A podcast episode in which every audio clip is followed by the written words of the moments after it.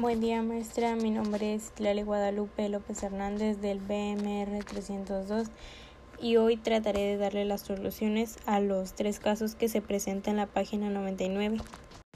El primer caso habla de una mujer viuda que tiene dos hijos y una carrera universitaria, pero que en su país no la dejan ejercerlo ya que está prohibido por el hecho de ser mujer.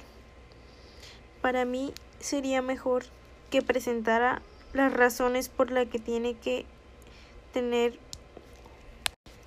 un ingreso monetario para mantener a sus hijos. Pero si no se da el caso, ir con la Constitución de los Derechos Humanos porque está el derecho a un trabajo. Y si esto no se hace ejercer, estarían afectando sus derechos humanos.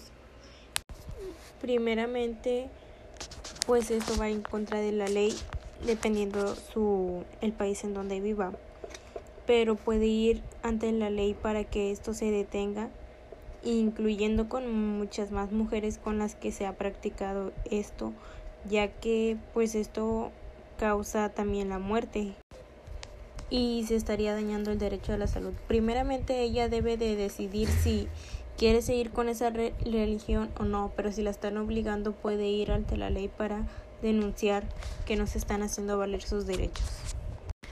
En el caso 3 se menciona una familia testigo de Jehová.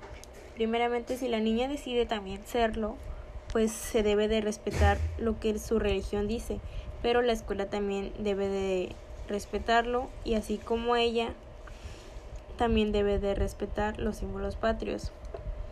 Si en esta escuela es obligatorio, pero su religión lo prohíbe, Creo que deberían de hablar con sus papás primeramente para ver qué solución les pueden dar, sin faltarle respeto a su religión ni a los símbolos patrios.